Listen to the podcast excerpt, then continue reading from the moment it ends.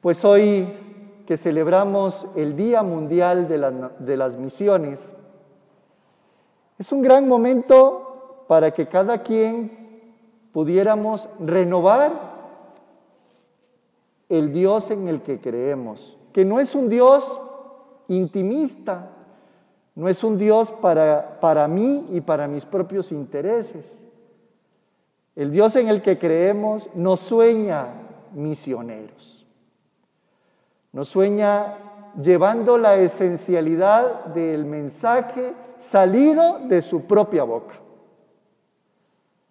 Y me parece que las lecturas nos aclaran mucho cuál es la misión primordial que tenemos en el mundo que vivimos. Cuando hemos escuchado en el Evangelio, un Evangelio donde Jesús es puesto a prueba por los fariseos y sus secuaces, cuando le hacen la pregunta si es lícito o no pagar el tributo al César,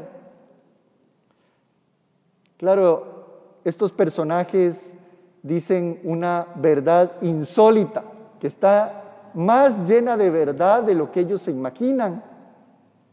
Y es que sabemos que el Señor es sincero y enseña con verdad el camino verdadero. La intención de Jesús, podríamos decirlo con la primera lectura, que además es una afirmación que se dice tres veces. Yo soy el Señor y no hay otro. En Jesús no hay doblez ni tampoco hay opción el verdadero seguidor y seguidora de Jesús opta únicamente por Dios y desde Dios vive todas las situaciones en el mundo. Esto no es de porcentajes que el 50% a las cosas de este mundo y el 50% a Dios. O el 75-25 o el 80-20. Es todo. Para el creyente no hay otro Señor que el Dios verdadero. Y no puede hacer ni a una persona ni a las cosas de este mundo su Dios y Señor. Cuando Jesús dice que darle a Dios lo que es de Dios, la mayor pertenencia de Dios, somos todos los seres humanos, creyentes y no creyentes, porque para nosotros todo ser humano ha sido creado a imagen y semejanza de Dios. Y ha puesto en todo ser humano una dignidad que no puede ser tocada bajo ninguna circunstancia. En palabras de Pablo a los romanos, ya no hay distinción, ya no hay diferencia entre judío y no judío. Ya no existe diferencia entre unos y otros. No hay unos que son más infrahumanos o suprahumanos que el resto. La primera defensa para ser misioneros en este mundo es que no tocamos bajo ninguna circunstancia la dignidad de ningún ser humano.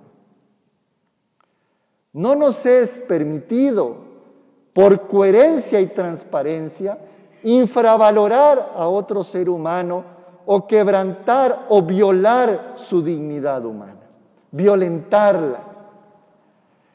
Ese es el gran mensaje que estamos invitados todos a poder proclamar con nuestros actos y con nuestras palabras. Por supuesto, necesitamos volver, volvernos anunciadores reales de esto. Las preguntas que hace Pablo una tras otra para decir cómo es que se logran los verdaderos creyentes, habría que asumir esta misión leyendo las preguntas de atrás para adelante. Y entonces Primero, sentirnos enviados. Enviados para poder anunciar el mensaje. Lo anunciamos para que sea oído por los que están a nuestro alrededor. Nuestro anuncio no puede ser por pequeñitas y palabras entre dientes. Tiene que ser oído por los que están a nuestro alrededor. Y de tal manera que los que lo oigan crean.